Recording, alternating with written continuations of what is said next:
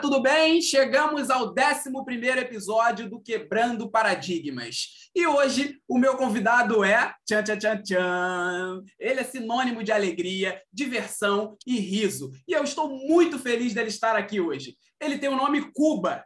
No, ó, olha só, o sobrenome dele é Cuba, mas não é o país que as pessoas mandam artistas intelectuais e políticos tá? Fica a dica. Tem 26 anos, é de Juiz de Fora, Minas Gerais, se formou na Cal em 2018 e entrou em cartaz com a peça e se mudássemos de assunto? Depois disso, participou de alguns projetos de comédia com Rafael Gunning e com a pandemia, obviamente, teve que se reinventar. Então começou a gravar vídeos para a internet e deu super certo. Já coleciona mais de 70 mil espectadores na sua rede social do Instagram. Eu converso com ele hoje, Ricardo Cuba. Ah! e aí? Tudo bem? Tudo ótimo, é um prazer te receber aqui nesse programa. Você ah. que vem quebrando paradigmas na internet, Imagina, né? Muito obrigado colecionando fãs, seguidores, tudo que, que as pessoas que vão acompanhando o seu trabalho. E seu trabalho foi artesanal, né? Foi construído de pouquinho a pouquinho, de pouquinho foi. a pouquinho. Como é que foi, foi. Esse, essa construção na internet? Ai, foi muito bacana, Lucas, porque a, a, internet, quando a gente começa nela, a gente fica um pouco desmotivado por conta dos números. A gente posta um vídeo e aí, sei lá, começa com 15 curtidas e aí 50 visualizações, é aquela coisa muito que, que não te motiva, né? Só que aí você.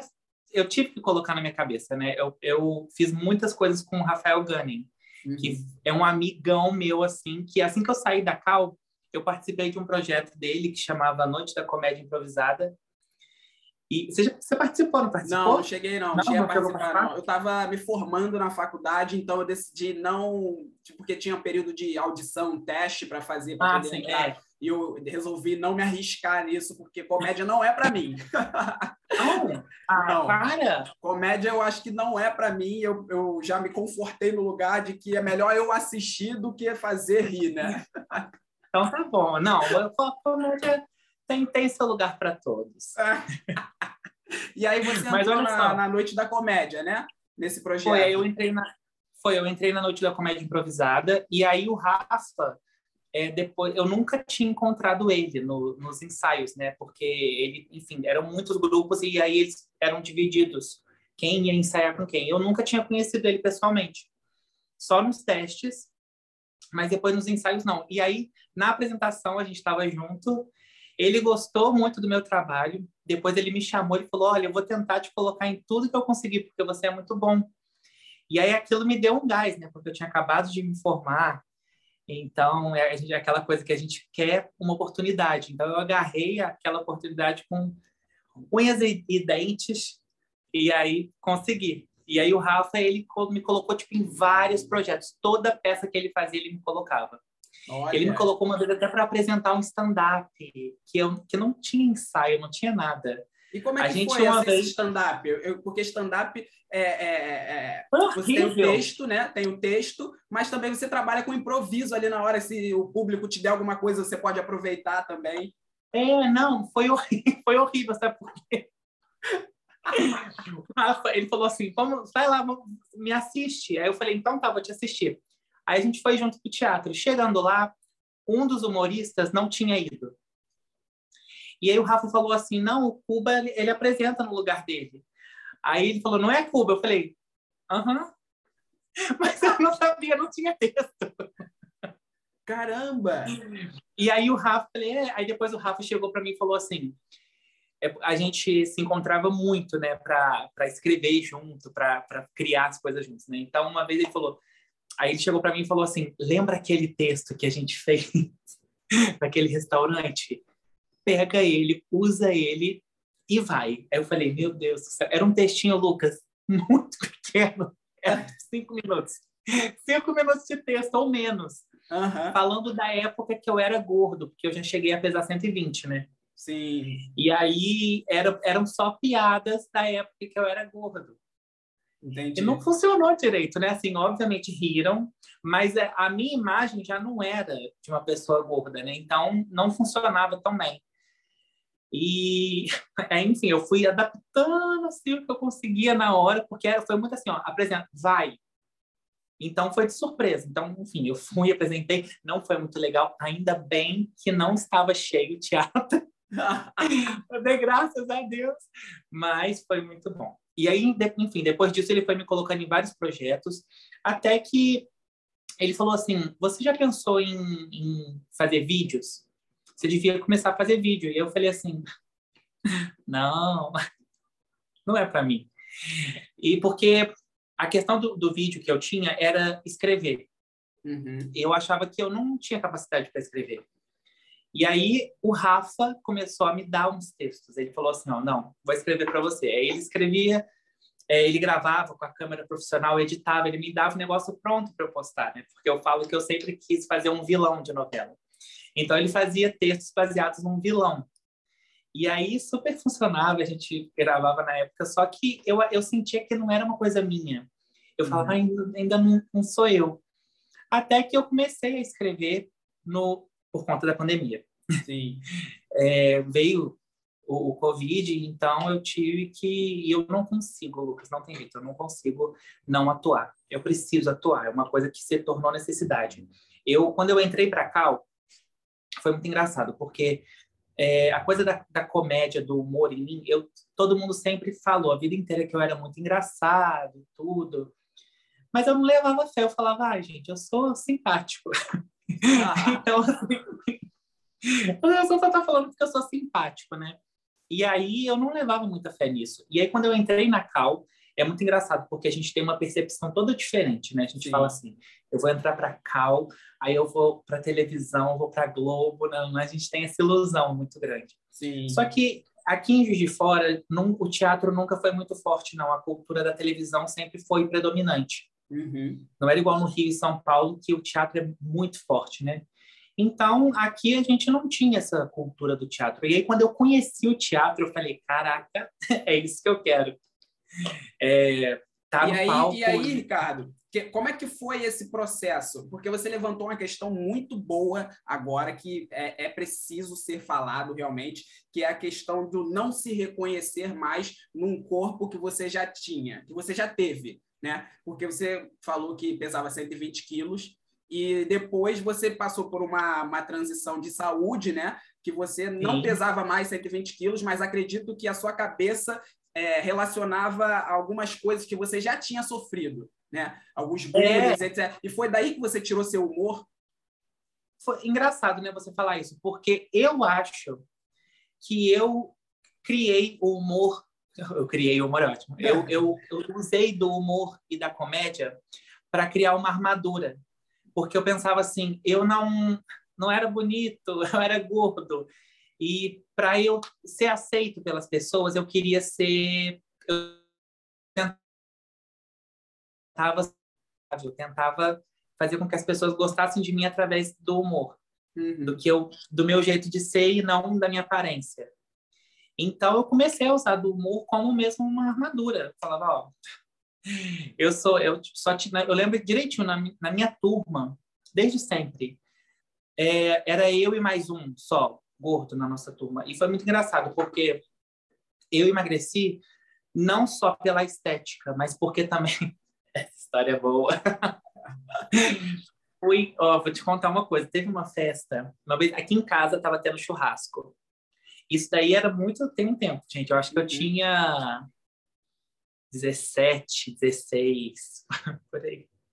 Ou antes, 15, acho que 15, né? Tinha 15 anos, pesava 120. Uhum. E aí, eu teve um churrasco aqui em casa, eu comi, comi, comi, não bebi nada. Olha a mentalidade. Eu falava assim, eu, eu não vou beber nada, porque aí cabe mais comida. E eu comi, comi, comi porque é um prazer, né? É. Assim, pro, pro, pro gordo ou para uma pessoa que gosta muito de comer, é um, é um grande prazer. Então, eu não comia, eu não bebia para... Eu nunca fui de beber, né? Nem, uhum. nem álcool, nem nada, assim. Eu sempre gostei de beber água. Sim. Então, é, eu comia, comia e não bebi nada. E à noite eu tinha um aniversário de uma amiga minha. Aí eu não, eu não bebi nada, eu falei assim, ah, agora eu vou para aniversário. E ela era dona de uma das maiores casas de trufa, de doce, tudo aqui de Juiz de Fora, né? E é muito cara. A loja dela é cara. E eu nunca pude comer lá. E eu falei assim, gente, no aniversário dela vai ter liberado. Uhum. Eu fui e tinha tudo liberado. liberado. E eu comi muito. E na época, né, aquela coisa, os, os adolescentes, pré-adolescentes fumando maconha, bebendo. Eu não uso droga, não bebo. Então eu fiquei só com a comida. Ninguém comia, só eu na festa. Eu ficava do lado da mesa comendo. E aí foi na época que lançou o bolo de Kit Kat. Você lembra aquele bolo que vinha o Kit Kat? Ah, foi o lançamento, né, da época. Na hora que eu vi aquilo, Lucas, eu até salivei. Na hora que eu vi aquilo, eu falei, gente, eu vou comer. E ninguém tava nem aí, porque já tá todo mundo chapado, é, bêbado. Então, só eu tava ali, ó, ah, comida! o bolo de Kit Kat. então eu fui. Eu comi um quarto do bolo sozinho. Nossa! Então esse foi seu, não...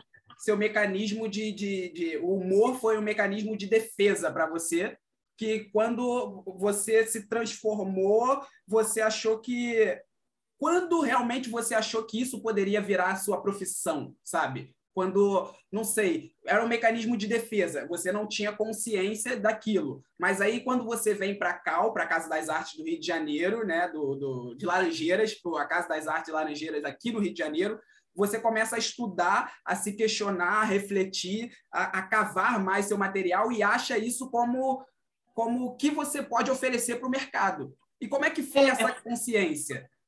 Deixa eu, deixa eu só terminar a primeira coisa do bolo. E aí eu passei tanto mal que eu, eu quase fui a óbito de tanto comer. Caramba. Porque eu estava desidratado. Eu desidratei. Então eu, tive, eu fui. À noite eu tive que ir ao médico, porque eu estava suando frio, eu estava passando muito mal. Fui no médico e a médica falou: Olha, você poderia ter morrido se você não viesse aqui, de tanto comer. Gente. Foi aí que eu tive o clique que eu precisava dar um jeito na minha vida. E aí eu fui na médica, endocrinologista e fiz dieta, fiz acompanhamento, tudo certinho. Mas aí o que acontece? A minha melhor amiga, o namorado dela, ele, uhum. ele foi a primeira pessoa que falou assim: cara, você tem que fazer vídeo. Isso antes de eu ir para cá, você tem que fazer vídeo para internet. Você vai bombar. Eu falei, ah, não, ele é Bruno. Eu falei, Bruno, para. Ele falou, vou te ajudar a gravar. Aí, na época, entre eu, minha amiga e ele, o celular dele era melhor. Uhum. Eu lembro direitinho. Ele, a gente pegou o celular, fez aquela gambiarra de cadeira, livro, livro, livro, DVD, livro, botou o celular. Na hora que ele ligou para gravar, o celular caiu e quebrou. Caramba! Foi ali, a gente falou assim, eu falei, Ih, não é para mim não, é para não ser, isso daí, isso daí é sinal. Eu falei isso não. Aí, enfim, ele foi a primeira pessoa, mas é, ele sempre me estimulou no sentido de falar, cara, você tem que fazer, tem que fazer. Mas eu não me sentia confiante, porque eu acho que a gente tem que estar pronto também, né, Lucas? Sim. É, tem que ter um preparo, tem que não é não é fazer por fazer. Nunca gostei disso, de fazer por fazer. Uhum. Então, quando eu entrei na Cal é, e eu vi também que as pessoas, é, eu, o, o, o, essa armadura que eu criei do humor, ela ficou em mim, mesmo depois que eu emagreci. Uhum. É, virou uma coisa minha. Onde eu chegava, esse era meu jeito. Então, ficou em mim isso, entendeu? Não, não tem como sair. Então, é, quando eu entrei na Cal, eu vi que as pessoas me achavam engraçado, as pessoas né, se divertiam com, com o que eu falava e tudo mais. É, junto a isso, eu fui entendendo que tinha como eu aplicar é, de uma forma artística isso no palco, né? Como fazer isso de uma forma é, artística mesmo, bacana, né? Para você colocar no mundo, para você se comunicar através da comédia. É, tanto que todos, todos os papéis que eu fui escalado na Cal eram é, papéis cômicos. Cômicos. Só teve, deixa eu ver, tiveram dois que foram dramáticos, que era a Geni, da Ópera do Malandro. Ah, eu assisti. Você assistiu? Que era dramático, mas assim, é, o, o, o Marcos França, o diretor, falou assim, uhum. ó, não tem jeito, você, você vai dar um negócio para personagem, né? Então deixa, é, é isso. E um outro que era foi uma cena curta assim que eu tive que fazer pro pessoal Arnaldo? da pós. Não, ah, pro Arnaldo também, mas era cena assim, uhum. era ceninha da aula, né? Mas teve uma cena que foi para ser apresentada e tudo, onde eu fazia o hétero e era um cara muito violento, é, que batia na mulher, enfim. Mas aí, eu, com a Cal, a Cal foi me ajudando muito na formação como ator, né? Uhum. Me dar as ferramentas que eu precisava para explorar esse dom, porque é um dom. Com Não certeza. tem jeito, né? Eu acho que o artista, a, a, quando a gente já tem essa vontade de, de, ser artista, eu acho que a gente tem uma coisa assim ali dentro que é, é divina. É muito então, diferente, né? A energia é, é outra, diferente. vibra outra coisa, é outra coisa. É. E é engraçado, porque eu sempre falei que eu queria ser artista. Eu não sabia que artista eu queria ser. Mas eu olhava igual, assistia filme, assistia novelas, essas coisas. Eu falava assim, gente, como essa pessoa se diverte trabalhando, como essa pessoa faz isso de uma forma tão bonita, né? E, e como eu estou acreditando tanto naquilo. Então, eu sempre tive na cabeça assim, nossa, que bacana. Então, isso não quantos eu, anos? Eu Ai, 10, sei lá. 10 ou, ou menorzinho. Uhum. Porque, né, enfim, assistia aquelas séries do Disney Channel, Raven, as visões da Raven. Eu gostava também. Eu amava.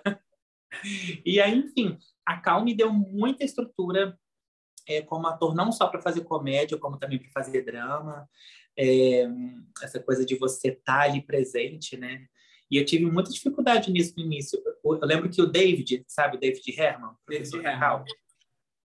Ele, uma vez, ele chegou para mim. Eu estava fazendo a cena e eu estava nesse dia, eu estava, gente, eu estava com muita vontade de rir.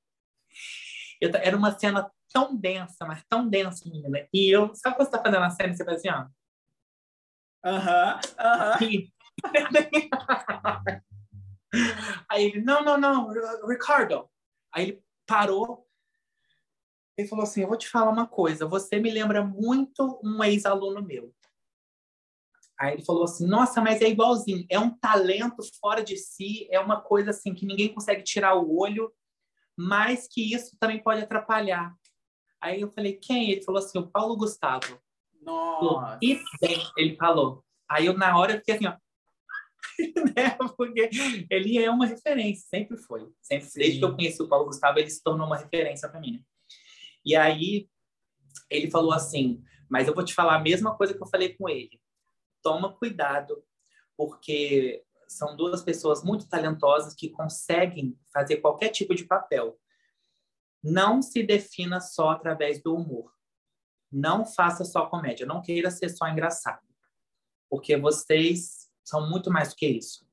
E é muito engraçado porque um dia desse eu estava tendo um papo com a Flávia Reis. Não sei se você conhece ela. Sim, a que, que apresentava o, o, pré Minha Mãe é uma Peça, que fazia uhum. a Wanda da Van, que fez a Wanda da Van, fez milhões de papéis no Zorra, né?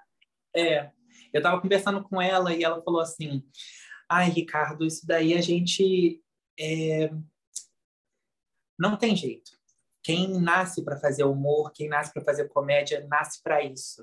Se a gente tem esse dom, a gente tem que dar para o mundo. Porque, olha só, o riso ele é uma forma de extravasar energia, né?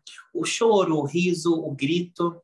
Você percebe, por exemplo, eu, quando eu fui no show do Paulo Gustavo pela primeira vez, eu só fui uma vez, né, inclusive, mas eu, eu saí de lá, eu ri tanto que a gente sai fraco, a gente bota tudo para fora.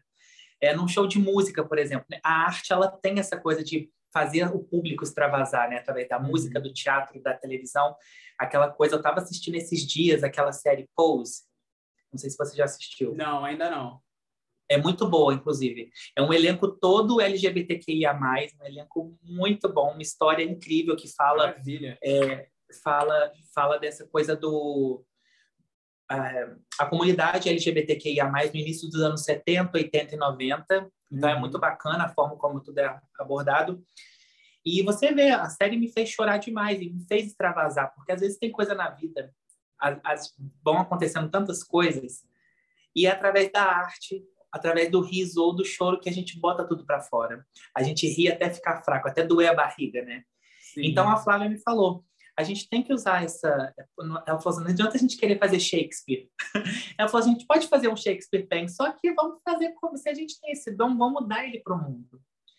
Porque eu tinha muito isso ainda. Minha... depois que o David falou isso, eu fiquei com isso muito na minha cabeça, né? Eu falei assim: gente, eu não posso me prender só a isso é, eu faço com isso com facilidade, mas eu não posso me prender a isso. Uhum. Tanto que eu conversei depois muito com o David. O David me convidou para fazer papéis é, sérios depois, né? Na pós-graduação e tudo mais. É, mas, enfim, a gente, eu, eu uso muito da comédia. Aí eu comecei com a internet, né? Foi por conta da pandemia. Sim. Eu fiquei naquela dúvida: será que eu faço vídeo de drama, porque eu falei assim, sabe aquele, aqueles, aqueles trechos de novela, aqueles monólogos longos, assim, que você fala, deixa eu fazer aqui um monólogo, assim. Uhum. Eu falei, ah, não vou fazer isso não, já tá tudo tão pesado, tá tudo tão... só desastre, né? Só coisa ruim. Vamos fazer o povo rir. E aí eu vi, a primeira vez que eu escrevi, eu vi um vídeo da Maria Bock, que faz a blogueirinha do fim do mundo. Oi, voltei! Oi, meus amores, voltei! e aí, ela, eu vi um vídeo que ela fez, foi o primeiro da blogueirinha do fim do mundo, onde ela fazia um maquiagem. Uhum. E eu falei assim, cara, eu vou fazer uma blogueira, só que eu vou fazer um skincare. E aí eu fui fazendo skincare, passando raiva na cara, passando estresse, coisas assim, né? E eu falei, ah, até que deu foi legal, foi legal escrever isso, né? E aí é, o Rafa entrou de novo e falou assim: Olha aí como é que você sabe escrever. Tá vendo? Uhum. Não, não, não, ele falou assim: Eu não vou mais te dar texto. Você sabe fazer. E aí eu falei assim: Ai, será? Aí eu comecei com aqueles coisas. Aí eu, eu criei a Blo também, que era uma blogueira. É, junto com ela tinha o Robson, que era o hétero top do, do CrossFit, mas uhum. que ele também curtia a blogueiragem. é, fui, fui criando alguns personagens durante a pandemia que me, que me deram assim um, um conhecimento, né? E aquilo que você falou, né? Foi aquele foi foi construído mesmo, foi de vários artesanal, né? Grau, pouquinho, pouquinho, pouquinho, é, de pouquinho, pouquinho. pouquinho. Agora duas é. coisas, duas coisas. A primeira que você falou do, do próprio Paulo, né? Que é uma referência mundial, de podemos dizer assim, e do que ele fez, do que ele construiu, de onde ele saiu, para até a ascensão dele, a história, a trajetória dele é uma trajetória inspiradora de tudo que ele foi, realmente, de ser, né? E ele falou antes de, de, no decorrer da pandemia, com aquele além da conta da Ingrid Guimarães, que ah. ela falou, Paulo, será que é, nós comediantes a gente tem condição de fazer humor nesse momento tão trágico? Ele falou, óbvio, óbvio que a gente tem, porque nós somos comediantes e a gente, acho que cada um tem uma missão aqui, se a gente tem essa facilidade para fazer rir, óbvio que a gente vai fornecer isso, porque ele falou, eu recebo muita mensagem de, de, de, pessoas que, ah, tá precisando muito rir, ai, seu vídeo salvou meu dia, ai, que bom é te ver e, e me dá uma alegria, me dá uma outra energia. Fui fazer café, lavei a casa, fiz um monte de coisa através de um, de um vídeo, de uma palavra, de, de segundos que você fornece de arte e transforma a vida de uma pessoa, né? É. Eu acredito também que você tenha recebido esse tipo de, de, de feedback das pessoas chegando para você falando. Ricardo, você salvou meu dia, Ricardo, você mudou meu dia, Ricardo. Como é que é para você? Não, é muito É porque a, é, aquela coisa da ficha não caía ainda, né? Porque eu falo, ah, você é maravilhoso, né? eu não me acho isso tudo. Eu falo assim, ai, gente, eu... a gente tem tanta insegurança, né? Eu acho que toda artista tem tanta segurança com o trabalho, que aí quando vem alguém assim, a gente fica até meio sem graça de falar obrigado. A gente fala, para. Agora eu já digo obrigado com mais tranquilidade, né?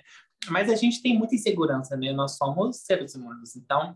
Mas eu recebi muita. Quando eu comecei com a Blo, eu fiz um perfil só para Blo, para blogueira Blo, né? Uhum. E era uma crítica social para essas blogueiras que vivem nessa bolha onde a vida delas é perfeita e tipo o mundo acabando e ela tá escolhendo o look do dia, o mundo está acabando e ela tá fazendo um piquenique ali com toda a ostentação que ela pode ir mostrando tudo, né? Enfim. Aí eu criei, só que com muita ironia, muita ironia. E aí eu recebi a mensagem do tipo: Nossa, Ricardo, você virou. É... Como é que ele falou? Virou, virou programa meu e do meu marido. A gente toda noite senta junto para assistir seus, os stories da Blow. É, um monte de gente, teve gente que falou, né? Nossa, eu estava passando por um momento tão difícil de depressão, de ansiedade, e a Blow me ajudou muito. E acaba que isso até vai, fica, vira um peso muito grande na gente, porque tem muita, teve uma época que eu estava fazendo todos os dias. Todos os dias eu gravava vídeo para o feed e para os stories diferentes. Então, eu entregava muito material da blogueira e as pessoas interagiam demais. E aí, tipo assim, nossa, era coisa dos, dos stories bater 10 mil visualizações. Era uma época assim, só que cansa, né? É. Tem dia que você não tá é, com criativo para aquilo. E as pessoas não entendem um, um ponto, e as pessoas não conseguem entender que isso é um trabalho que exige suor, exige é, é, escrita, né? É, é, é artesanal realmente, né? É, é artesanal. Eu vi um cara um dia desse que colocou que a internet nos obriga a acharmos que a gente tem que fazer diariamente obras-primas é, compartilháveis. Sim. E é muito verdade. Não, a gente precisa de um tempo. A gente precisa de um tempo sem fazer nada, porque senão a gente satura e a gente não consegue manter o nosso nível de qualidade, a gente não consegue criar, começa a ficar, sabe, começa a fazer qualquer coisa. Então, e aí o que eu falei do peso é que muita gente falou assim, ai, continua fazendo todos os dias porque você é minha alegria, que não sei o que eu falei. Mas não. e aí, enfim, e Lucas, a gente a gente é ser humano, né? Então, assim, a gente tem nossos momentos de ansiedade, de tristeza. Isso daí é muito engraçado, né? Porque, igual, eu nunca, acho que eu nunca pareci triste para ninguém. Uhum. Eu sempre tive que, eu sempre escondi a minha tristeza no humor. Uhum. É, às vezes, quando o meu humor tá muito ácido, é quando eu tô bem mais puto da vida. e, mas, e aí, e quando eu tô triste, mas mesmo assim. E é engraçado como o humor me ajuda. Quando eu tô triste, por exemplo, se eu pego falo, não, eu vou gravar a menina mofo, ou vou gravar a Blo. E aí eu começo com a maquiagem e o cabelo, eu viro a personagem, eu saio do Ricardo. Eu falo, ainda bem, graças a Deus, o triste ficou ali. Sim. Aí eu sou outra pessoa. Então, assim, a arte, eu acho que além dela salvar as pessoas, ela salva o artista também, muitas vezes, né? Sim, eu acho que é, certeza. Nossa, com certeza, porque a arte é, é, é, o lúdico, né? É a criatividade trabalhando e que te faz refletir, ela te faz, é, é ela te joga para outro lugar. É a mesma coisa. Você, você vai chegar e vai ler uma, uma obra teatral, é diferente de você ler um romance, sabe? São lugares completamente diferentes. Você vai ler realmente um, um, um Plínio Marcos, né? Que fala de uma sociedade mais baixa, que fala de uma sociedade que que é sub dentro da sociedade que não é vista, mas a, na obra dele ele coloca como estrela, já tu já vai para outro lugar e conhece outras, é. outras, outras características sociais. Né? Exatamente. Então, é muito abrangente, né? E não dá para encaixar a arte numa gavetinha só. Falar, ah, não, arte é isso aqui, vamos encaixar. E é o que vem acontecendo agora, né? Tipo, ah, não, uhum. calma aí, arte, cultura, educação, ó, é tudo a mesma coisa, vou deixar aqui na, na, no é. cantinho e que se dane. E, eu, e também, e isso entra também a, a, a, parte negativa da internet, né? Porque você falou de, de um lugar onde as pessoas depositam é, a felicidade delas em você, mas também vem pessoas, haters, famosos, famosos haters. Nossa, demais. Tem te atacando demais. também, né? eu tive que eu excluo né, os comentários ou, ou eu tiro print e posto aí os meus seguidores vão lá e atacam a pessoa eu amo eu amo ficar vendo eu deixo o circo pegar fogo sério tu deixa Mas, mesmo assim, ah, eu deixo, assim, dependendo da pessoa, igual quando eu vejo que é aquela pessoa bem ignorante que tá ali falando assim, ai, um gay interpretando Deus, isso daí não pode. Ai, Deus não falaria, porque eu tenho um personagem também que é D, que é Sim. Deus, né? Então, é onde eu também critico muita coisa. É, é tipo, é Deus vendo tudo que está acontecendo aqui e ele está de saco cheio, ele está puto, é, vendo, tipo, gente, não, eu não criei vocês para isso, né? Tipo, isso que Deus pensa um pouco. E aí vem os religiosos fanáticos atacarem, falando que é um absurdo brincar com Deus, que não sei o quê. E aí, ultimamente, eu nem preciso mais me preocupar, porque as próprias, os próprios seguidores vão lá e fala, não, pô, tá falando o quê, meu? Ele não tá brincando com Deus, ele tá fazendo uma crítica que não sei o que, aí eles respondem por mim. Então, assim, eu me sinto na internet até protegido pelos seguidores, porque eu sei que eles gostam do meu trabalho, gostam de mim, e é muito engraçado a forma como eles me defendem quando vem alguma crítica. É, é, é muito engraçado. Igual, por exemplo, no, no TikTok, são 1,7 milhões de seguidores. Olha. Então, assim, é muita, muita gente lá. Eu fico assim, gente. É muita gente, é muita gente. É, e você vê que a gente do Brasil inteiro, e aí tem gente de Portugal. É, é uma coisa que às vezes eu nem assimilo assim direito, que eu falo, gente, uhum. olha, olha que bacana, né? Onde que meu trabalho está chegando. E tem muito, a gente ainda sofre muito preconceito, né? A arte sempre foi muito marginalizada no Brasil, sempre sofreu esse preconceito de ah, arte é qualquer coisa, uhum. arte é gracinha, né? Então, eu acho que na internet a gente até tem um pouco mais disso por conta de a pessoa desvalorizar quem está fazendo humor na internet. Uhum. É, eu tem lugar para todo mundo na internet, né? Porque assim tem aquele humor que é o humor do, do pro povão, tem uhum. o humor que é o humor que faz pensar, tem todos os tipos de humor, né? Mas eu acho que aquele que bomba, aquela é aquele humor bobo entre aspas para fazer a pessoa rir, porque a pessoa tá, ela só quer rir. E a internet, eu acho que é tudo muito rápido. Então, quando você entra ali nos stories, por exemplo, eu amo a Pequena Lô. Aham, uhum, eu também. eu amo, tipo assim, eu vou ali, gente, eu, eu vou ali para me divertir. Você vê que são vídeos curtos, são vídeos leves, é uma coisa que você entra, você ri, vai rindo, você vai olhando, vai olhando. É, mas ainda sofre muito preconceito, porque fala assim, porque a Pequena Lu, ela, se eu não me engano, ela quer ser atriz, né? Ela quer se formar como atriz. Uhum. Mas as pessoas, igual, muita gente não sabe que eu sou ator. Ué? Acha que eu tô fazendo aquilo ali só porque é uma gracinha.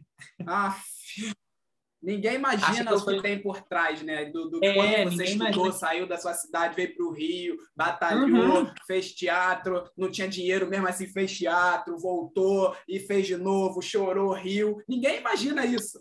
Acha que, ah, Ninguém. não, hoje ele tem 80 mil seguidores, um milhão no, no TikTok, é. e foi do dia para noite. Ah, é rico. Ai, meu Deus do céu. Ninguém consegue. É, tem muita gente assim. Ninguém Mas consegue... assim, eu fico muito. É, ninguém consegue ver o, o, Olha, eu já ia falar inglês, tá? Eu ah. falo assim, ninguém vê o background. Né, mas é isso mesmo. mas é isso, né? Ninguém vê ali passar da pessoa. Mas assim, eu fico muito feliz que meu trabalho esteja chegando em tantas pessoas e assim, aos poucos, a gente vai adquirindo nosso lugar. A gente vê que a gente consegue ganhar dinheiro na internet fazendo coisa que a gente gosta, que a gente ama. É, eu eu estava conversando com o meu agente esses dias falando assim, eu sinto muita falta de atuar com alguém, porque eu, geralmente nos meus vídeos, eu faço tudo sozinho. Mas eu falei, eu não quero alguém, tipo, para atuar comigo virtualmente, eu quero presencial, né? Eu sinto falta do palco, sinto falta do... Eu já eu nunca fiz um filme grande, mas eu já fiz curta, é, então a gente sente falta da troca até para a gente ter a reação, né? Uhum. E sentir. Isso daí eu sinto muita, muita falta. É, eu acho que é a minha maior dificuldade nos vídeos, talvez fazer ação e reação, sem Entendi. ter alguém ali. Uhum. Mas a edição tá aí para salvar tudo. A edição tá aí para salvar tudo. Eu gravo a mesma fala 50 vezes que eu falo, não, essa tá boa. Aqui, vai, aqui casa com essa e tá ótimo. Mas é, eu, ah, eu amo fazer o que eu faço. Amo, amo, amo, amo.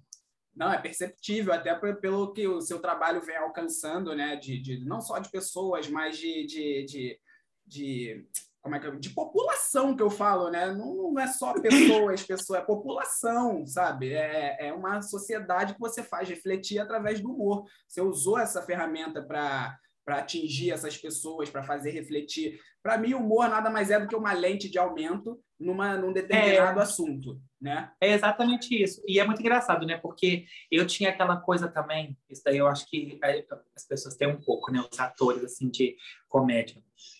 Ah, eu não vou fazer um, eu vou fazer um humor para pensar. Isso é bom também. Mas eu gosto de ter o que oferecer para as pessoas. Então eu tenho a menina mofo, que é um humor que não é para você pensar muito, é só para você assistir, se descontrair, rir da forma como ela fala, das coisas que acontecem. Pronto. E eu tenho a blogueira, que é uma crítica social, D, que está ali também para criticar. Então, eu tento, eu tento diversificar, dar um produto que é para a pessoa só rir mesmo, só rir, gente. Não tem que pensar em nada. Uhum. E aí, eu também gosto de dar coisa para a pessoa falar assim: ih, é mesmo, hein? E. Opa! é tem... Rir é aquela coisa que a pessoa tá... Eita! Eita. Mas, Ricardo, você, tem, você já tem quantos personagens? Você foi falando do D, você falou do Robson, você falou da blogueira, você falou da menina mofo. Quantos? Eu já contei os quatro aqui e você tem mais, oh. né? É porque tem mais, porque geralmente eu coloco junto na série, né? Então, ó, vamos lá. Começou com a Blo, Robson, D, a menina mofa, aí tem a mãe da menina mofa, o irmão, a avó, professora, melhor amiga. É... Aí tem o capeta também. tem Brasil, tem vários, tem, tem vários. E qual foi o personagem que, que, vamos supor, que atingiu mais gente, e aí, a partir desse personagem, as pessoas começaram a te, te a te ver, assim, realmente como é, humorista e que leva alegria às pessoas? Foi a blogueira? Ah, foi, a primeira foi a Blo. É que aí as pessoas que vieram igual, aí tipo assim, até a Folha de São Paulo me entrevistou e tudo mais, eu falei... Mas aí depois foi a menina mofo, que foi o que aí que veio meu, meu aí que veio o primeiro milhão de seguidor no TikTok, foi crescendo no, no Instagram também junto, então. E é engraçado porque o, a menina moça ela atinge muito os pais, quem é pai e quem é adolescente, pré-adolescente, né? E criança também. Então é muito engraçado que eu recebo de mensagem de áudio de criança pequena, tipo assim, criança de 5 anos me mandando mensagem, falando, oi, gosto muito da menina mofo, que é muito bonitinho. E de pai e mãe falando assim, gente, a Suzette, a mãe da menina mofo, me representa tanto. É muito engraçado. E é uma coisa que eu sempre quis, fazer uma coisa que fosse para a família toda. Uhum. Que não fosse aquela coisa, ah, não, isso daqui é só para adolescentes, isso daqui é só... Eu sempre quis fazer aquela coisa estilo Disney Channel, que a família toda pode assistir, sabe? Eu amo, eu amo. Sempre. As visões da Raven sempre foi uma referência do que eu queria fazer, porque me, me tocava muito, eu ria muito com aquilo. Uhum. Então, eu, eu fui trazendo isso aos poucos, um estilo para Menina Mofo, e deu super certo. Nossa, maravilhoso. E aqui no Brasil, quem são sua, quais são suas referências? Você tinha falado do Paulo Gustavo, né? E, e, e, quais as outras de que você bebe? Ai, olha, a Fernanda Young, escritora. Sim. Uhum. Eu gosto muito das obras dela. Eu acho que ela é uma escritora sensacional. Ela tem um humor tão ácido, uma coisa assim, eu amo. A Fernanda Torres, como atriz. Nossa, maravilhosa. Maravilhosa. É... Ai, Lília Cabral. Amo a Lilia Cabral. Eu acho que ela faz, ela vai do drama à comédia assim com uma facilidade. Eu acho que ela é uma atriz assim que consegue fazer qualquer coisa. Uhum. É, Matheus Solano, eu é um, um, dos meus sonhos é atuar com Matheus Solano. É, Tata Werneck, claro, maravilhosa, muito maravilhosa. Muito. Deixa eu ver. A Drica Moraes, a, a Adriana Esteves, eu acho que são assim grandes referências além da Fernanda Montenegro. Sim, claro. com certeza. que são grandes referências que eu olho e que eu falo, gente, que vontade de trabalhar com essa pessoa. Esses que eu citei são artistas que eu tenho, tirando a Fernanda Young, que infelizmente apareceu, mas assim, são artistas que eu tenho muita vontade de trabalhar com eles, sabe? De fazer, de estar ali frente a frente atuando. Esse é o grande desafio, porque eu admiro demais, né? Eu acho que quando a gente admira, a gente vai mais nervoso ainda, né? Ah, é, com certeza. Mas o mas esse negócio do humor é bem complicado, né? Porque eu lembro que a primeira vez que eu fui fazer humor, assim, eu já até contei isso aqui num episódio com, com uma amiga minha que está começando a fazer humor também, e, e ela passou por alguns perrengues, e o meu maior perrengue foi que a primeira peça que eu fiz foi que era um personagem, era um palhaço, e eu achava que ia botar todo mundo para rir, porque na minha cabeça aquilo tava muito engraçado, tava hilário. Quando eu botei no, no palco, na ação, no, na primeira, na estreia, ninguém riu. Aí eu falei, meu Deus, o que, que eu faço com isso? O que, que eu faço com isso? Aí eu falei, caraca, o que, que eu faço? Ninguém riu, ninguém, ninguém esboçou nada, o que, que eu vou fazer com isso? Aí só que a gente tinha três sessões no dia. E na segunda sessão, eu levei um pouco desse meu desespero pro personagem. Aí a pessoa, ah, aí, aí, a plateia já, haha. Eu falei, opa, tem alguma coisa. Opa, tem alguma coisa. Mas falei, é isso, né? A é, gente não. tem que entender e você vai descobrindo, né? Total, total. Aí na terceira, na terceira sessão eu lembro que eu peguei o desespero da primeira com um pouquinho que eu tinha feito na segunda e o pessoal começou a rir, a rir, a rir, a rir e ficaram ficaram rindo com pena de mim, que me aplaudiram, sabe? Que, e aí eu encontrei realmente o personagem. aí eu falei, beleza, ótimo tudo ótimo, primeiro dia foi ótimo, ok, é isso aí, seguimos, seguimos, mas fazer humor realmente é difícil, tem que ter o dom, tem que ter o dom como você tem e como as suas referências que, que você citou aqui também tem, porque eu vejo assim, a, a tava assistindo no outro dia uma entrevista da Talita Caralta, que ela tem humor, mas é um, um humor diferente da Tata Werneck, porque a Tata Werneck ela tira humor de qualquer situação. A uhum. Thalita não. A Talita não, a Talita já é um pouco mais é, matemática, né? Ela já pensa um pouco mais numa situação e etc. A Tatá não, a Tatá joga qualquer, qualquer coisa. Ela joga. E, e, e é engraçado, e, e, isso é um dom. E ela foi caprichando, foi melhorando a cada dia é, artesanalmente, né? Aquele dom dela de fazer humor. Eu acho isso incrível, incrível, incrível, incrível, incrível. E eu admiro muito. Às vezes eu fico pensando, olhando assim, eu falo, cara, esses caras do, do esses atores e essas atrizes que fazem o vai que cola, é, isso é muito fácil para eles. Isso é muito fácil. Aí chegam lá e botam todo mundo para rir, depois vão embora e tal, não sei o quê. Eu falei, primeira vez que eu fiz humor, eu falei, nossa, aí eu descobri o quanto é difícil realmente, né? Eu falei, é, a gente acha. Mas é muito engraçado. Ah, eu, eu lembro que quando eu, quando eu fazia as peças na Cal e fora também, as pessoas chegavam e falavam assim: como é que você consegue não dá, porque teve uma, uma das peças que foi comédia, comédia, né? E o pessoal fica com medo de se jogar, fica com medo de parecer ridículo. Então é muito assim, sabe? Tem muita insegurança. Você falou o negócio do palhaço, eu lembrei, você sabe que o meu bisavô, ele era palhaço de circo? Nossa, mentira!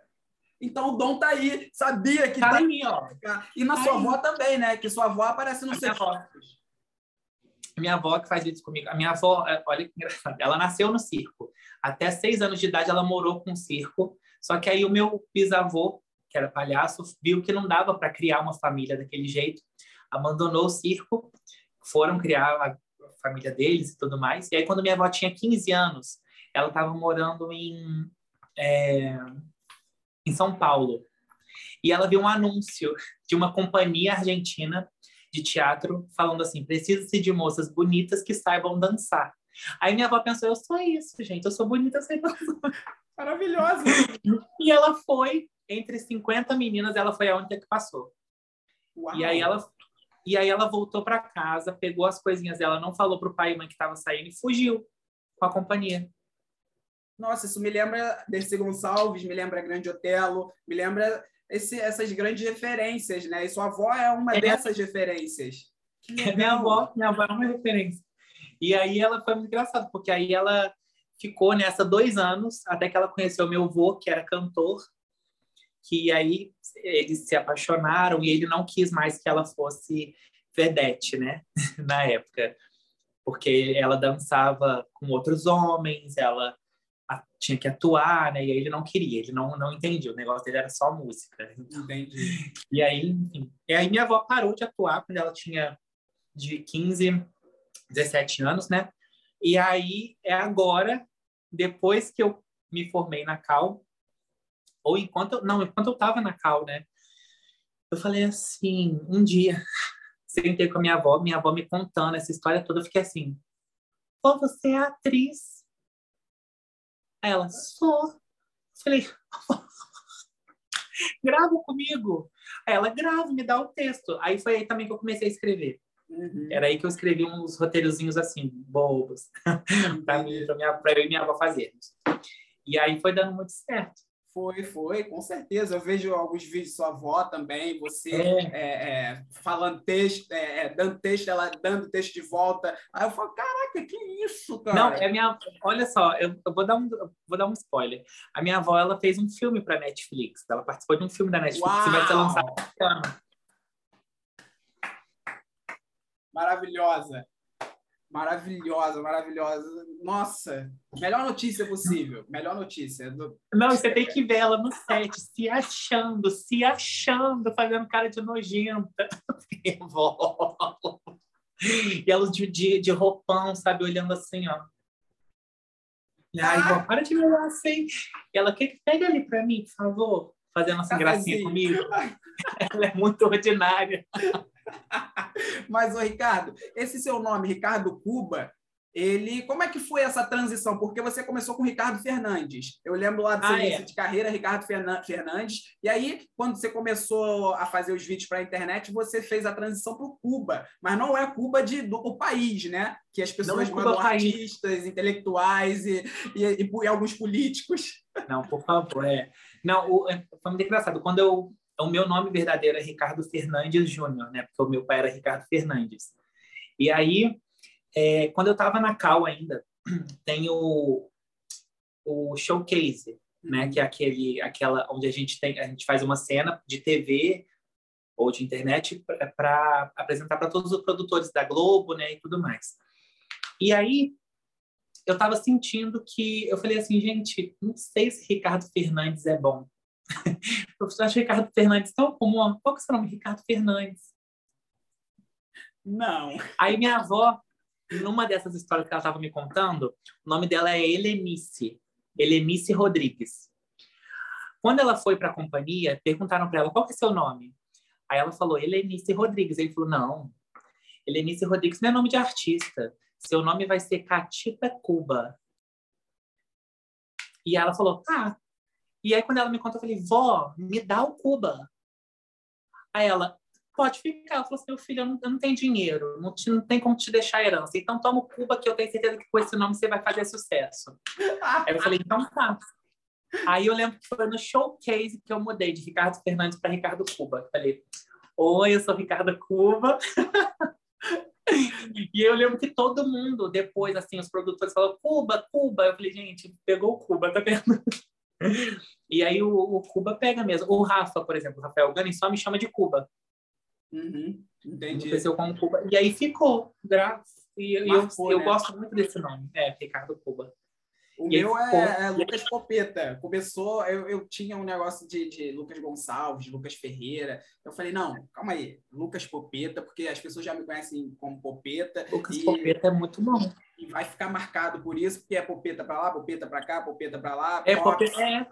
Aí vira Pops, aí vira é, Pop, aí vira Popeta de novo, aí ficou marcado. Aí eu falei, não, então vou continuar com esse, porque já é uma. Já, já vinha sendo o meu apelido desde a infância. E eu falei, não, é meu nome artístico e todo mundo vai é, se identificar, porque é fácil de falar, assim como Cuba, né?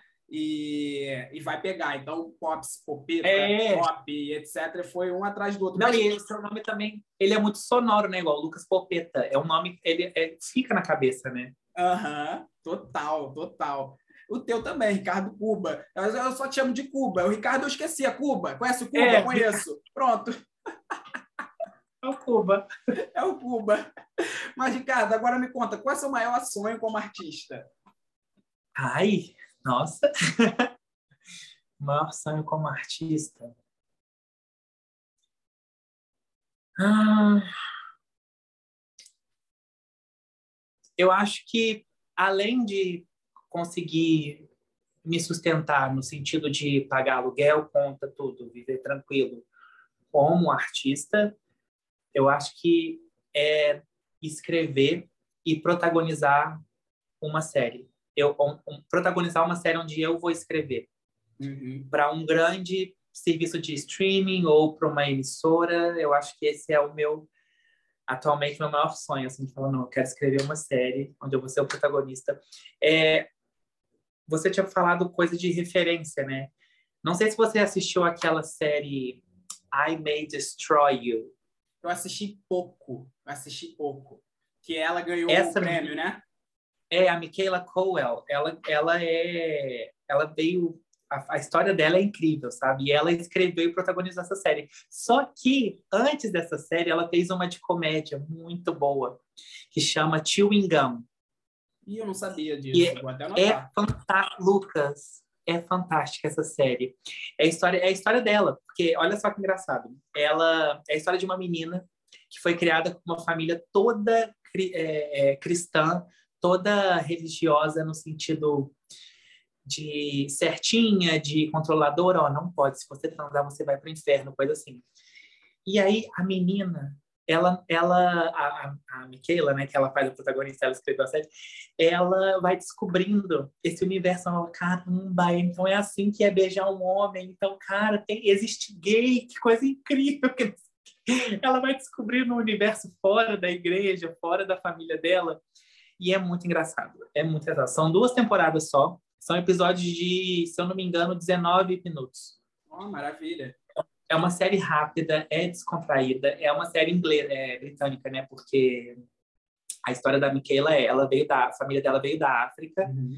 e aí foi para Inglaterra, e lá ela começou a aí a, a, vida dela foi baseada, a série foi baseada na vida, né? Que ela foi descobrindo as coisas que existiam e tudo mais. E ela começou, ela era um monólogo, era uma peça.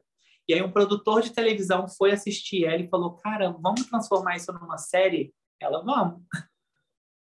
Só precisa de uma oportunidade, realmente, né? Essa é. da, da própria oportunidade. Você, como, é. como vem se autoproduzindo, né? E concretizando seu espaço, seja em qualquer, em qualquer campo, seja na internet, seja no teatro, seja na televisão, no cinema, a importância de se autoproduzir abre caminhos, né? Porque as pessoas vão te conhecendo de todas as maneiras, as pessoas vão te conhecendo o que você pode oferecer para o pro, pro, pro mercado. E como é que foi esse, esse, esse lance de chegar e falar, eu vou me autoproduzir através de um, de, da pandemia que está aí, não posso fazer nada, mas eu preciso me autoproduzir nesse momento?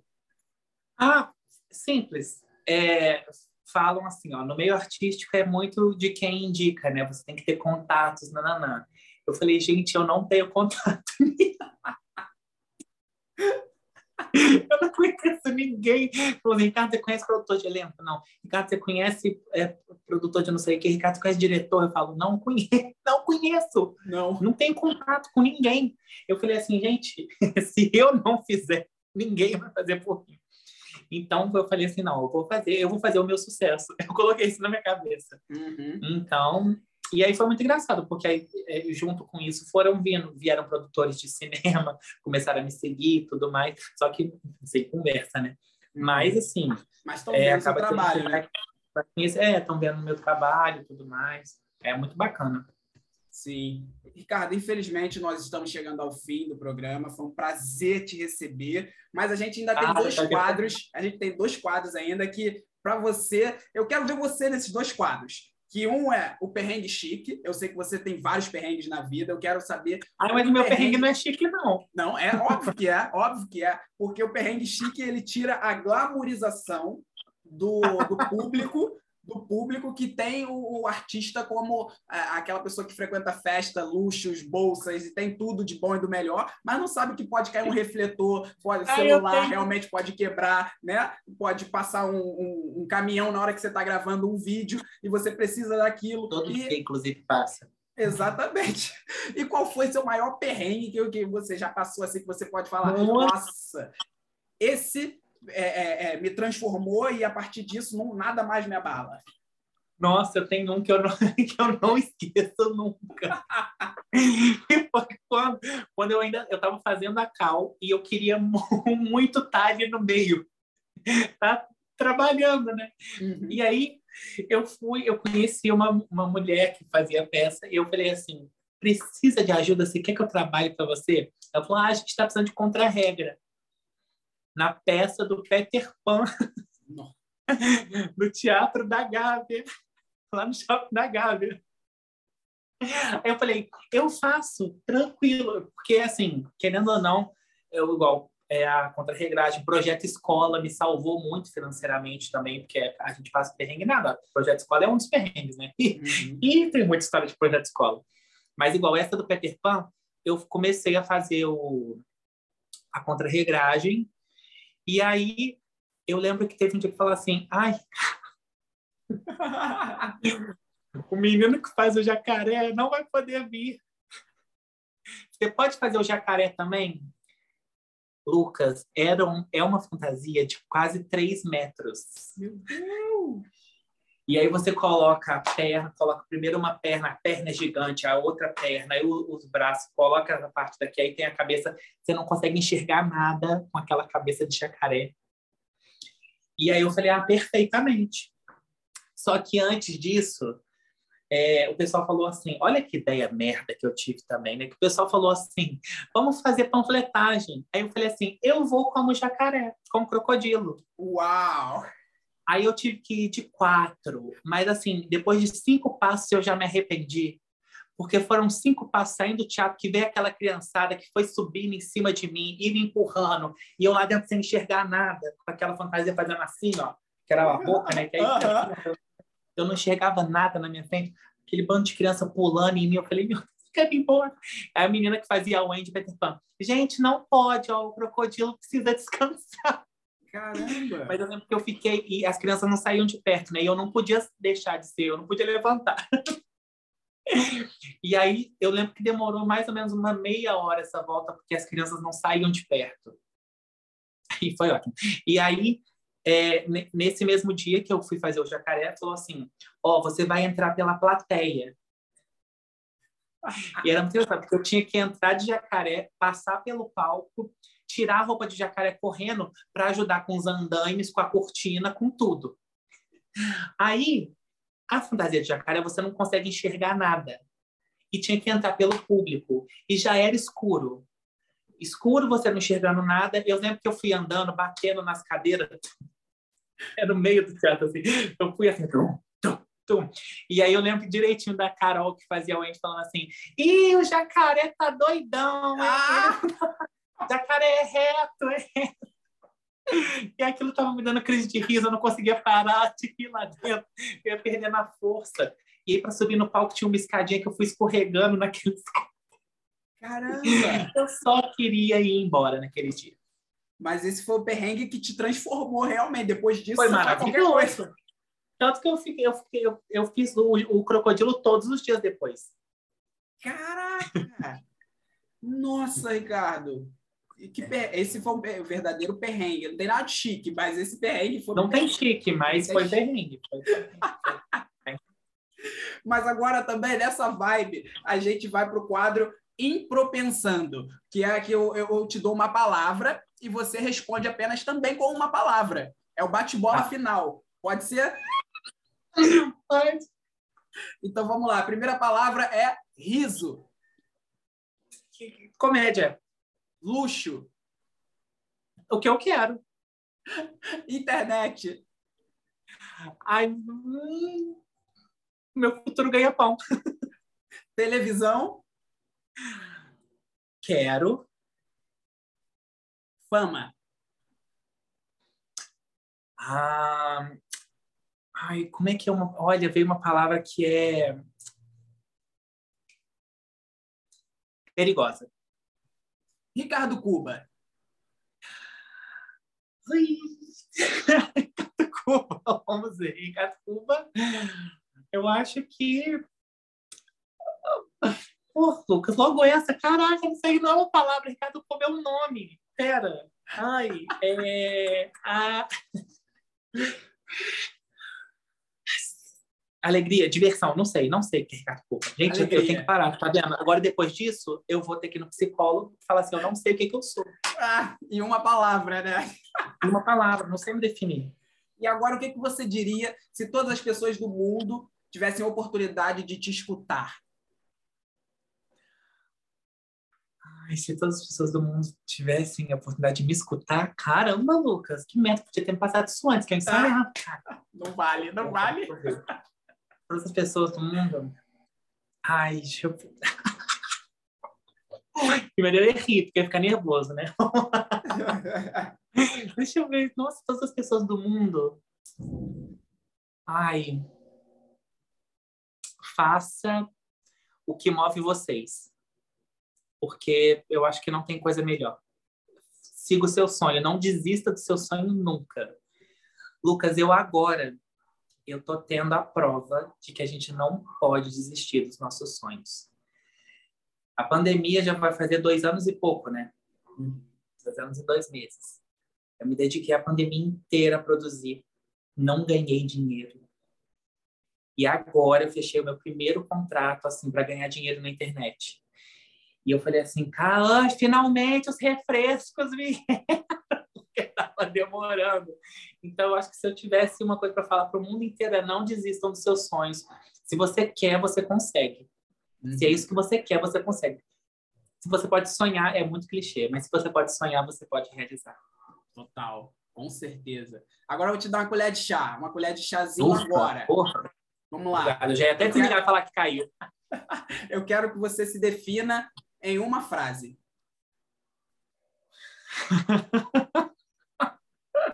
Ai, que colher de chá de merda é essa? Deixa eu ver. Vamos lá. Ah, que colher de chá, hein? Vamos lá. Uma frase. Gente, que coisa horrível. E o silêncio. Uh, vamos lá.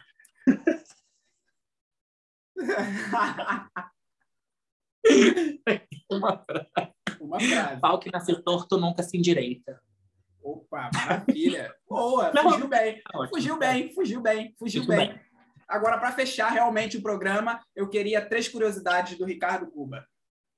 Três curiosidades do Ricardo Cuba? Hum, três curiosidades. É, eu, eu passo perfume para dormir. É... Minha comida favorita é sorvete. Olha. Deixa eu ver uma terceira curiosidade. Gente, e eu que não sei curiosidade de mim ah. agora. Deixa eu ver, uma terceira curiosidade. Eu. Nossa, vou falar uma pesada, uma muito pesada. Eu já tive tuberculose. Pesado, pesado. Desculpa, gente, desceu o nível agora. Tá. Tô vivo. É isso aí. É isso aí, tá vivo. O importante Caramba, é isso. né? Mas, Ricardo, eu queria agradecer muito a sua presença. Foi maravilhoso. Eu amei ah, conhecer um pouco mais do seu ofício, da sua história. Espero que as pessoas Obrigado. também que vão assistir o programa se divirta, reflita, se questione através de todas as questões que levantamos aqui. E meu muito obrigado. Só tenho isso ah. Ah, eu que agradeço. Obrigado. Conte sempre comigo. Ai, muito obrigado, Ricardo. O último recado do programa é: Quebrando Paradigmas é um programa que cria um espaço de debate sobre a construção da carreira artística, com a clássica trocação de ideias, fazendo um contraponto entre artistas veteranos e artistas iniciantes, e também buscando caminhos e experiências sobre os desafios e perrengues dessa profissão tão difícil que é ser artista no Brasil. Fechamos mais um programa, mais um episódio do Quebrando Paradigmas, e esse foi o estrondoso Ricardo Cuba. E eu espero vocês semana que vem! Beijo!